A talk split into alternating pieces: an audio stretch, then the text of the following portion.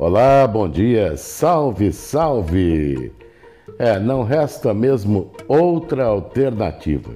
Muita gente está tendo que apelar para abastecer o carro com gasolina boliviana, que está bem mais barata do que a gasolina vendida nos postos aqui de Corumbá e de Ladário. Na Bolívia, o litro do combustível pode ser encontrado a R$ 2,80. É isso mesmo, R$ 2,80. Já aqui no Brasil, passa de seis e pode chegar até os sete reais. Um absurdo, não é mesmo? E muitas vezes a gasolina vendida do outro lado da fronteira é produzida aqui no Brasil e exportada sem impostos. Ou seja, a alta carga tributária paga pelos brasileiros mais do que dobra o preço. Então, o pessoal apela para a alta octanagem e mistura um pouco de etanol. Infelizmente, não dá para censurar. O certo seria comprar a gasolina brasileira, pagar impostos para o Brasil, ajudar o país a crescer. Mas quem é que aguenta? Bem, mudando um pouco de assunto, a expectativa agora é para as queimadas que vem consumindo a vegetação pantaneira e, consequentemente, toda a vida que existe na planície. Choveu no final de semana, mas a meteorologia promete novamente altas temperaturas e, com isso, a possibilidade da volta dos focos de incêndio. Preocupação para os ambientalistas, preocupação para os pescadores, para os ribeirinhos, para produtores rurais. Preocupação para todos aqueles que dependem da planície pantaneira para gerar renda, emprego e riquezas. Corumbá tem um dos maiores rebanhos de gado de corte do país. São quase 2 milhões de cabeças de gado. O fogo destrói os pastos, a seca é uma das maiores já registradas. Tem gado morrendo de fome e de sede.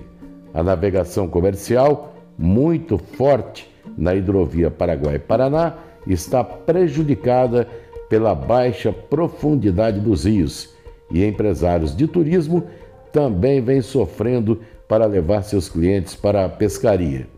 Esperança é que setembro traga chuvas, como é de praxe, e que as precipitações de final de ano resolvam pelo menos parte dos estragos ambientais. Agora nós vamos até a capital do estado. O assunto lá é polêmico, hein?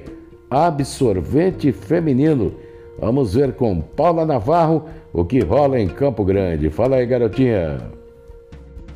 Pois bem, André, aqui na capital a bola da vez é a lei que institui o programa Dignidade Menstrual no município de Campo Grande. A lei já está em vigor, foi publicada no Diário Oficial dessa segunda-feira, 30 de agosto, e o programa deve ser implantado o quanto antes em todas as escolas da rede municipal de ensino. Mas afinal, do que estamos falando, né, André? Bem, o intuito do programa é garantir a distribuição gratuita de absorventes higiênicos descartáveis para estudantes do ensino fundamental e médio por meio de cotas mensais. Inclusive, o programa Dignidade Menstrual é uma das bandeiras levantadas pela deputada federal Rose Modesto, que enfatizou em suas redes sociais a importância de facilitar o acesso a esse produto, né? Já que muitas alunas deixam de ir à escola no período menstrual. No entanto, André, a lei divide opiniões por aqui, viu? Enquanto muita gente é a favor, tem pessoas que são totalmente contrárias ao programa e questionam a obrigação do Estado bancar os absorventes. Em um comentário nas redes sociais, o internauta afirmou ainda que é dever de cada uma estudar e trabalhar para garantir suas necessidades básicas pelo próprio sustento. E mais, o Estado parar de roubar o dinheiro do povo, pois acredita ele, o programa será fruto dos impostos. Em contrapartida, quem é a favor se manifesta até com relatos chocantes. Uma professora chegou a comentar que conhece bem essa realidade e que, inclusive, por muitas vezes, André, por muitas vezes, já comprou absorventes para suas alunas. Mas voltando à lei sancionada em Campo Grande, é importante a gente ressaltar que haverá uma espécie de seleção das alunas em vulnerabilidade social. Ou seja, né, André, não vai ser uma distribuição aí a ter, né, quem quer pega. De fato, eles vão escolher aquelas alunas que realmente precisam, né? E outra decisão assinada pelo prefeito Marquinhos Trade é de que a Secretaria Municipal de Educação terá que traçar orientações para as unidades escolares visando a distribuição e o acompanhamento da frequência das estudantes. Ou seja, não adianta só receber o absorvente para estudar, né? Tem que voltar para a escola. É, também ficará sob a responsabilidade da secretaria promover rodas de conversas e conscientizações acerca dos cuidados com a própria saúde e questões que envolvam o período menstrual, além de acompanhá-las para evitar a evasão escolar.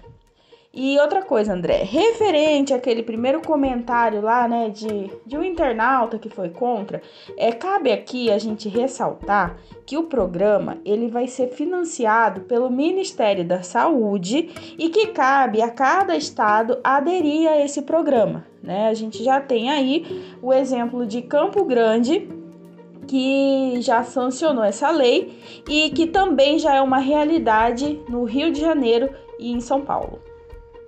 É isso aí, Paulinha. Obrigado. Valeu pelas informações. O podcast MS no ar fica por aqui, mas amanhã tem mais. Olha, acesse aí www.msnoar.com.br, onde você tem as principais notícias de Mato Grosso do Sul.